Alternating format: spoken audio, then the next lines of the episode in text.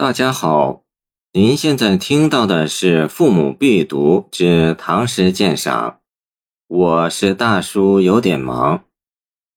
最后四句为第三层，回扣题目的“宋”字，寄托自己的殷切希望。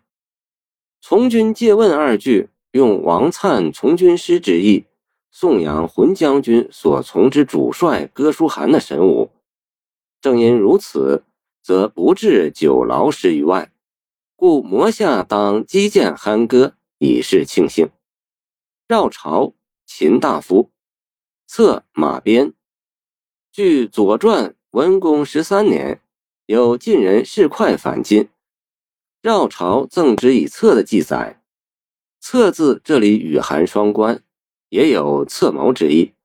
即希望浑将军不要忘记自己临行时所献的破敌之策。仲宣诗即王粲所作之从军诗，本颂扬曹操西征张鲁的胜利，此欲报捷之诗，希望浑将军早奏凯歌，建立功业。诗人连用两点，结得一远。杜甫说：“高适篇中结浑芒，见。”冀彭州高三十五使君，是国州岑二十长史参三十韵，梁飞虚言。别林斯基曾说：“诗的本质就在于给不具象的思想以生动的、感性的、美丽的形象。”见别林斯基论文学。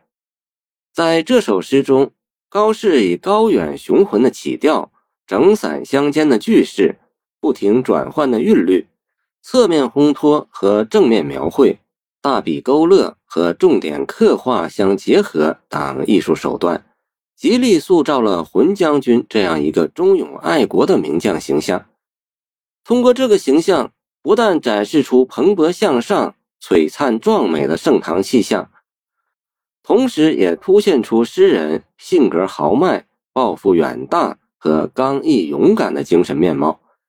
使其诗歌具有雄壮豪放的鲜明艺术风格，也正因浑将军形象的光彩夺目，故前人评曰：“浑将军得此一诗，胜于史篇一传。”见赵熙《唐百家诗选》首批本。谢谢您的收听，欢迎您继续收听我们的后续节目。如果你喜欢我的作品，请关注我吧。